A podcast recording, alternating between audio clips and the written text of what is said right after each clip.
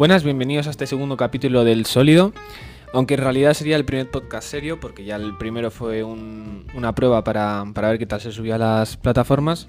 Y en este segundo podcast he traído a, a un experto en baloncesto, eh, con el que quiero hablar sobre la NBA y un poco del tema de, de la NBA este año, unos playoffs en una burbuja. Así que damos la bienvenida a Aitor. Buenas, buenas Aitor, ¿qué tal? Buenas, bien. ¿Nos oyes con claridad? Sí, sí, te digo bien, te digo bien. ¿Tú me oyes bien? Sí, yo te digo perfecto. Bien, pues Aitor, la eh, te quería, quería empezar un poco a hablar contigo sobre el, este año de la NBA, que, qué te ha parecido el formato de la burbuja y si tú crees que eso ha podido favorecer a los Lakers o, o- o ha perjudicado a otros equipos que eran a priori favoritos para llevarse este año el anillo. A ver, en mi opinión, contener el virus, ¿no? Porque al final no ha habido ningún caso entre los jugadores y no ha habido, o sea, no se ha tenido que cancelar ningún partido. Pero claro, ahora que me preguntas lo de alguien ha favorecido, no creo que haya favorecido en general a nadie, en particular porque jugar sin público al final le favorece al que juega afuera, ¿entiendes? Entonces, eh, como todo el mundo juega de local, entre comillas, pues yo creo que no favorecía a nadie en particular.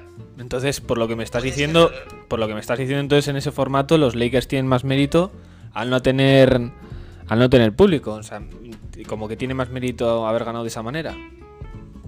Sí y no, porque al final tú si eres un equipo, entre comillas, contender, ¿no? Que se le llama, que es, eh, pues que tiene bastantes opciones de llegar a la final y ganarla, eso quiere decir que tienes mejor plantilla. Entonces, claro, que no tengas la presión de otros campos, ¿no? Que quizás son equipos peores, pero aprietan más. Entonces, claro, no sé yo si tiene más mérito o menos. Porque al final el público parece que no, pero forma una parte bastante importante. Y antes de, de todo el tema este del virus y cuando era la temporada regular, ¿quién era el favorito para llevarse el anillo? Porque los Warriors no tenían este año a Stephen Curry, ¿no? Stephen Curry estuvo lesionado a principio de temporada y luego estaba Clay Thompson también lesionado, que no iba a volver seguramente, con muchos playoffs. Y Curry después volvió en marzo, pero claro, en marzo jugó dos partidos y nada, porque se confinaron. Después, los favoritos yo creo que fueron Lakers, Clippers y en la conferencia este sería igual Milwaukee Bucks con Antetokounmpo. Y el equipo de Luka Doncic, ¿qué, qué tal ha hecho? ¿Qué tal temporada ha hecho? Yo creo que Luka Doncic dentro de dos añitos así ya Se le queda pequeño, ¿no? Bastante. No, no. La verdad que Dallas está haciendo las cosas bastante bien, ¿eh? Está moviendo jugadores que se adapten a él. El Kristaps Porzingis, por ejemplo, creo que le viene como anillo al dedo porque es un pivot alto tirador. Y yo creo que le, o sea, se complementan muy bien. Hay mucha química, se les ve. Se les ve bien. Bien, y bueno, vemos que ha sido eh, LeBron James, ha llegado a su décima final y solo ha ganado cuatro. Sí, así es. Eh, perdió una contra Dirk que es así la más famosa, que dicen que se vino un poco abajo, porque claro, el equipo de LeBron estaba con Wade y Boss en Miami, y Dirk Nowitzki estaba en Dallas ahí, un poquito con Jason Keith y tal, y ganaron al final.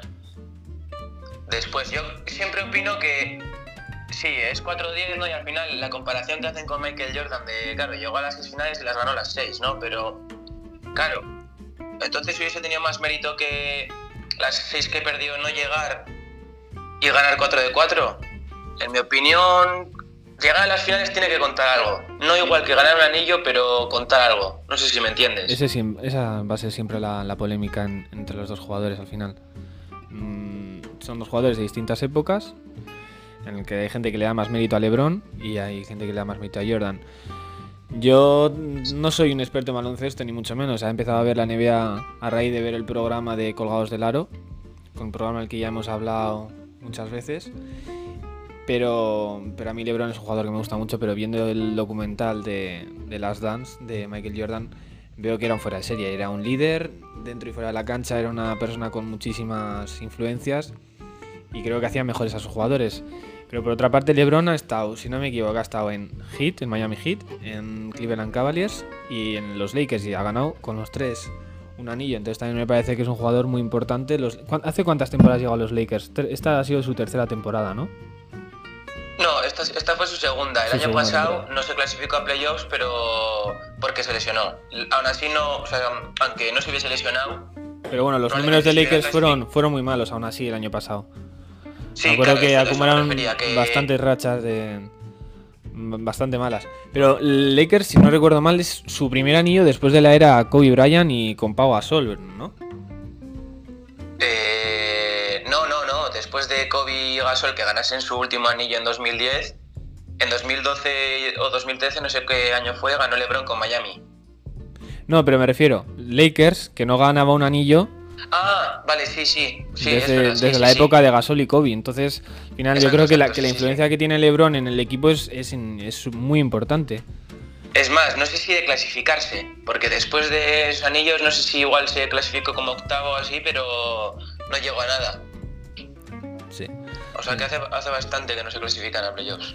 Bueno, a mí LeBron con 35 años, el físico que tiene, que se mantiene Mm, en un nivel increíble, creo que tiene... Como un chaval de 23. no sé cuántos años podrá mantenerse en esa forma, pero, pero la verdad que el tío... No sé si salió una noticia en el que LeBron James se dejaba un millón de euros al año para mantener su, su cuerpo, ¿no? Sí, yo también lo vi. Es que además, si yo le sigo en Instagram y alguna vez sube fotos y tal, y el tío va mucho al gimnasio y luego encima usa máquinas, no sé para qué sirven, la verdad, pero tiene bien de máquinas para su cuerpo y tal, o sea que el tío se gasta su pasta para cuidarse. ¿eh? Siempre se hace la, la semejanza de Cristiano Ronaldo es en el fútbol lo que LeBron James es al baloncesto y Stephen Curry es lo que es al baloncesto lo que Messi es en el fútbol. Al final como que Cristiano Ronaldo y LeBron James son dos, dos máquinas, dos deportistas de élite y Stephen Curry y Leo Messi cuentan más con ese, con ese don natural. Yo creo que al final Stephen Curry y Leo Messi están ahí porque tienen unas habilidades ya de, nacimiento, pero al igual que LeBron y, Cristiano, no creo que sean. No creo que sea muy cierta esa semejanza, pero. Pero bueno, que son dos currantes y que se, se lo ocurran también fuera del campo. Así es, o sea, yo creo que, a ver, la comparación de LeBron y Cristiano quizás por el físico, ¿no? Eh, con Messi y Curry, porque está claro que Cristiano y LeBron a Carrie y Messi le sacan un físico, vamos, tienen un físico muy privilegiado, o sea, solo hay que verles. Y luego ya Carrie y Messi, pues igual es la magia, ¿no? Que tienen los dos, de cada uno en su deporte, pero que siempre están los focos encima de ellos. Sí. Pues bueno, en resumen, al final este año se ha llevado Lakers el, anillo, el cuarto de LeBron. Y la temporada del año que viene está viene con polémica porque la NBA ya ha dicho que no va a interrumpir la NBA por los Juegos Olímpicos. Entonces, ahora está habiendo un poco un debate en ciertos jugadores que no saben si cambiar de equipo para ir a los Juegos Olímpicos. En el caso de muchos jugadores españoles, como son eh, Margasol, Willy Fernán Gómez, que. Ricky Rubio, etcétera, sí. ¿Qué nos puedes comentar sobre eso? Eh, pues mira, eh, hace poco salió una información que era que la NBA va a empezar en diciembre, el 22. Entonces no sé si... Cenas navidades. Eh, sí, sí, casi en navidades, vamos. Entonces no sé si se solaparán los Juegos Olímpicos se juegan los Juegos Olímpicos ahora. Pero sé que la NBA en diciembre empieza, el 22. a ver, 15 días antes empieza A ver qué pasa con los Juegos Olímpicos. También yo ahora mismo, tal y como está la situación, no creo que. No creo, no aseguraría al 100% que se, que se pudiesen realizar unos Juegos Olímpicos.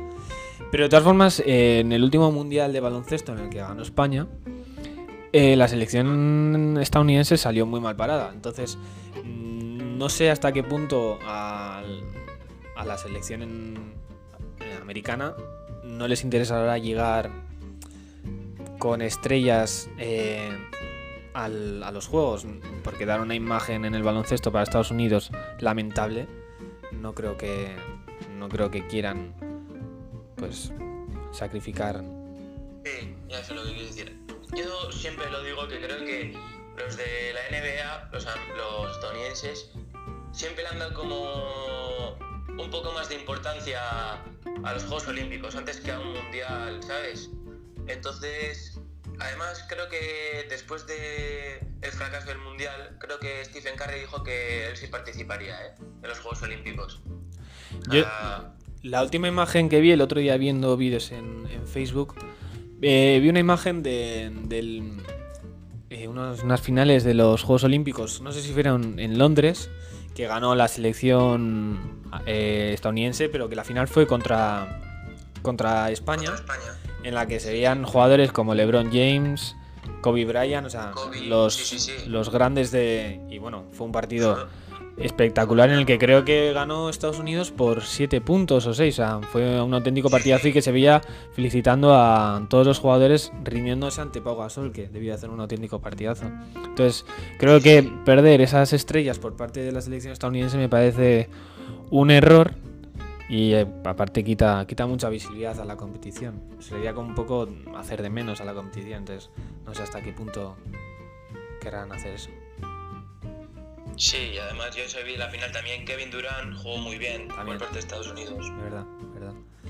Pues bueno, no sabemos qué pasará, el tiempo lo dirá, no sabemos qué, es lo que va a pasar dentro de dos meses. Pero bueno, dejando un poco de lado el baloncesto y de esta temporada, eh, la temporada que viene, eh, supongo que los Lakers no harán ningún cambio, ¿no? En, sus filas o se rumorea que hay, que hay traspasos previstos. ¿Van a incorporar a un pues jugador? Bueno, se rumoreaba que iban a buscar a Chris Paul.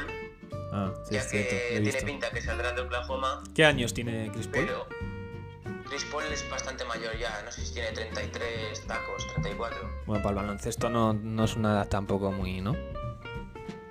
Ya, pero... Me sorprende mucho que los jugadores de baloncesto tienen una, longevidad superior a los jugadores de fútbol, pareciéndome incluso un, deporte que castiga muchísimo más las rodillas y la espalda. Entonces me sorprende mucho, me sorprende mucho que...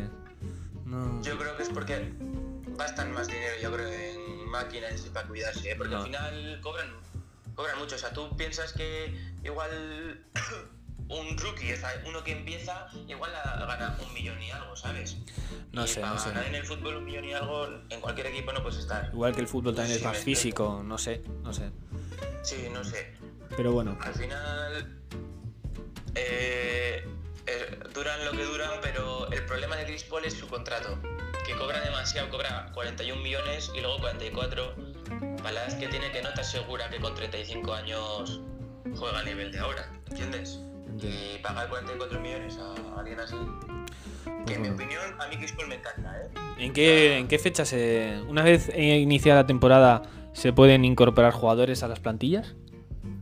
Eh, sí, o sea, es que en el baloncesto hay dos mercados. Uno es de traspasos y otro es de agentes libres, ¿no? Que después de este año se abre un periodo donde tú. O sea, como sería en fútbol que venga libre. Sí. Eh, pues eso, eh, agentes libres. Este año no hay muchos agentes libres que digas que son estrellas, entonces no creo que sea un mercado muy movido como el año pasado. En cambio, en traspasos habrá alguno que otro, yo creo, sí. Chris Paul seguro que sale de Oklahoma. No sé si sea Milwaukee, a New York Knicks, a Lakers, pero a algún lado sale seguro. ¿Y qué ha pasado esta temporada con los Toronto de Margasol, que el año pasado de ganar un anillo a este año estar totalmente desaparecidos? Lo que les ha pasado es Kawhi Leonard, el Terminator. al final... ¿Abandonó el equipo? Sí, sí, abandonó. Claro, él era agente libre y fichó con los Clippers, que al final ha sido un fracaso total porque al final les remontaron un 3-1 los Nuggets y hubo un fracaso total. Y estoy seguro que con Kawhi Leonard en, los, Toronto Raptors hubieran llegado a la final, yo creo. No sé si ganarla, pero yo creo que podrían haber llegado otra vez a la final. ¿Qué importancia tiene Margasol en, en los Toronto Raptors? ¿Es un jugador clave o es un jugador de, de segunda línea? Yo creo que es un jugador de segunda línea, pero imprescindible. Porque últimamente esta temporada, por ejemplo, no se le ha visto mucho anotar ni tirar. Ni anotar puntos ni tirar pero en defensa muy clave. En defensa es que es el pilar fundamental. Luego en ataque más bien recibe y mira lo que pasa y la pasan, ¿sabes? O sea, se la dan en el poste alto y con cortes, etcétera, para las jugadas, ya la recibe. Porque al ser un tío tan alto y corpulento, pues ayuda a mover el juego. Bien. Perfecto, pues bueno, eh, hemos hablado bastante de baloncesto, hemos hablado un poco del resumen de, de esta temporada. Y ahora quisiera meterte en un terreno que, que igual es un poquito más... No, no te gusta tanto y es el tema del fútbol. Quería hablar un poco contigo sobre... Bueno, sabes que este fin de semana hemos tenido el clásico español, el Madrid-Barça. Y bueno, eh, ha habido bastante polémica en ese partido con un penalti pues, del Lenglet sobre Ramos, que en mi opinión no es penalti. Quería un poco a ver que, cómo ves al Madrid y al Barça este año y cuál es tu resumen del partido. Y luego quería un poco hablar sobre cómo está el, fútbol español ahora mismo en, que yo lo veo en que está en una decadencia bastante clara en, en Europa. Entonces, vamos a empezar un poco a hablar sobre eso. ¿Tú crees que hay penalti en ese, en ese agarrón? En mi opinión, creo que si pitas ese tipo, ese agarrón, no. Creo que el que le hicieron al Betis también debía de haber sido penalti.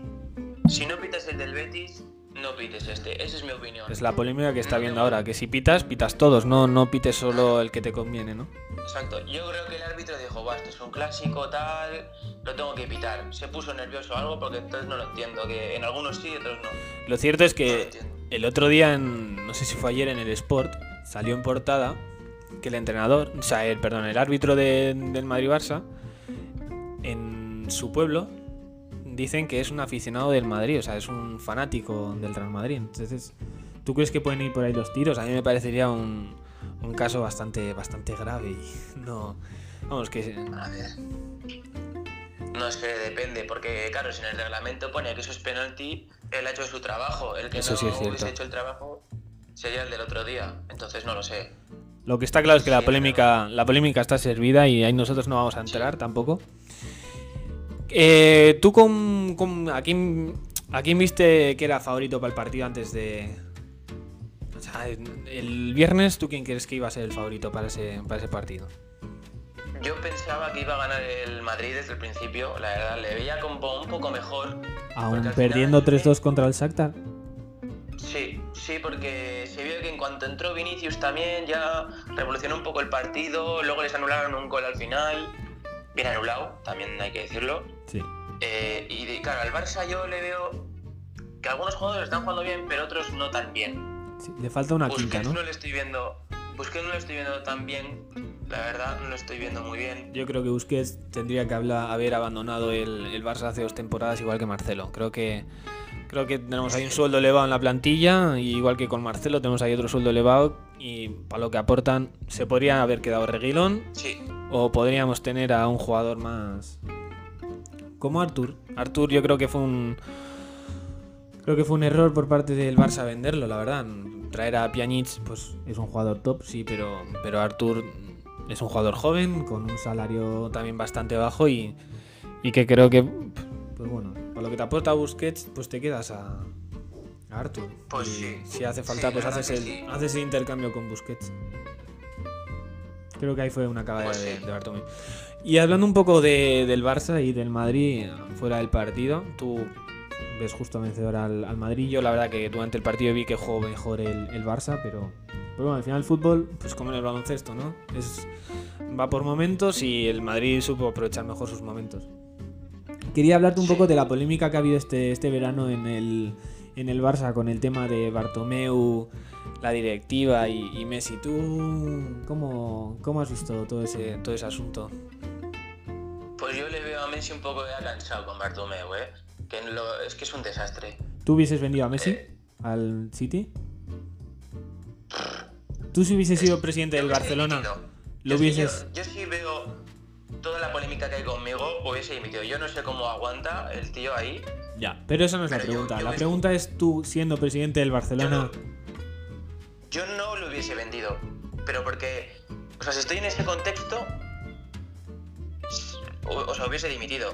Si no estoy en ese contexto, yo nunca vendería a Messi. A mí me parece un jugador clave y que siempre lo tendría, vamos. ¿Tú crees que Messi puede puede ser el Messi que salva los partidos aun con la edad que tiene y Creo que sí.